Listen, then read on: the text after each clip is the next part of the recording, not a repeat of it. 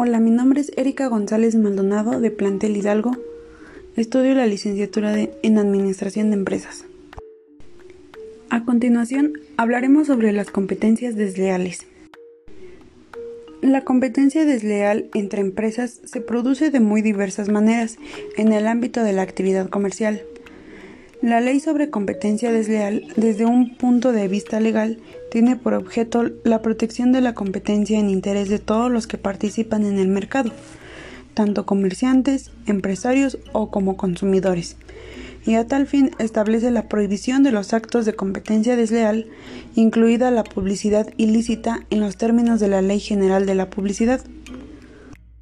Una definición de competencia desleal se reputa desleal todo comportamiento que resulte objetivamente contrario a las exigencias de la buena fe en el ámbito del comercio o empresa y que tienda a provocar la compra de un determinado producto en un sitio o lugar determinado, mermando la libertad de decisión o libre elección del destinatario. Para detectar cuándo se está incurriendo en una competencia desleal, es importante tener en cuenta que actividades como estas son consecutivas de este delito.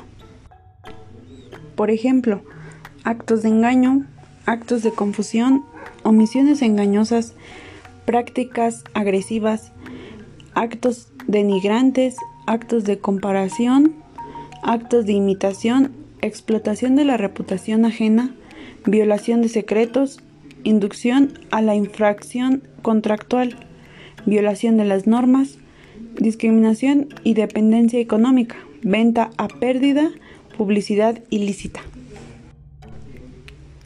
La competencia desleal se rige por el Código de Derecho Mercantil, el Código Penal y también por la Ley de Competencia Desleal normativa con la que se persigue proteger las inversiones económicas, intelectuales y creativas que se realizan en las empresas para distinguirse entre sí y sus productos. Algunos ejemplos de prácticas desleales pueden ser la infracción de marca registrada. Un ejemplo de esto sería el uso de una marca registrada, conocida y prestigiosa para comercializar un producto alternativo, haciendo creer que existe alguna relación con este fabricante, cuando en realidad no es así. Una sustitución no autorizada de una marca de productos por otra puede darse cuando se incita al comprador a creer que se le entregará un producto determinado, por ejemplo, mediante imágenes de un producto de una marca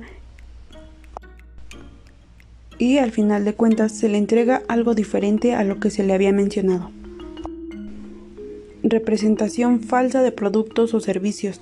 Suele suceder en cuestiones relacionadas con la garantía engañosa de cualquier producto o la publicidad falsa. Ocurre cuando se hacen afirmaciones exageradas sobre los beneficios nutricionales de un producto en particular en comparación con sus competidores. Este tipo de abuso, la mala fe de sus responsables y el activo, pasivo y patrimonio neto de los demandados.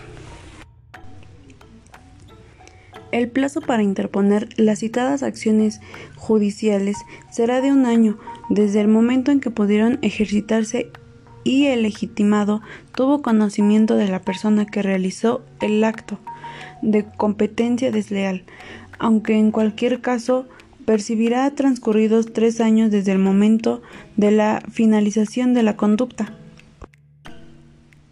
Asimismo, para evitar que el acto desleal se siga realizando durante el transcurso del procedimiento hasta el dictado de la sentencia, la ley faculta la posibilidad de solicitar medidas cautelares consistentes en la cesación de los actos desleales de forma cautelar, siempre y cuando se den los requisitos.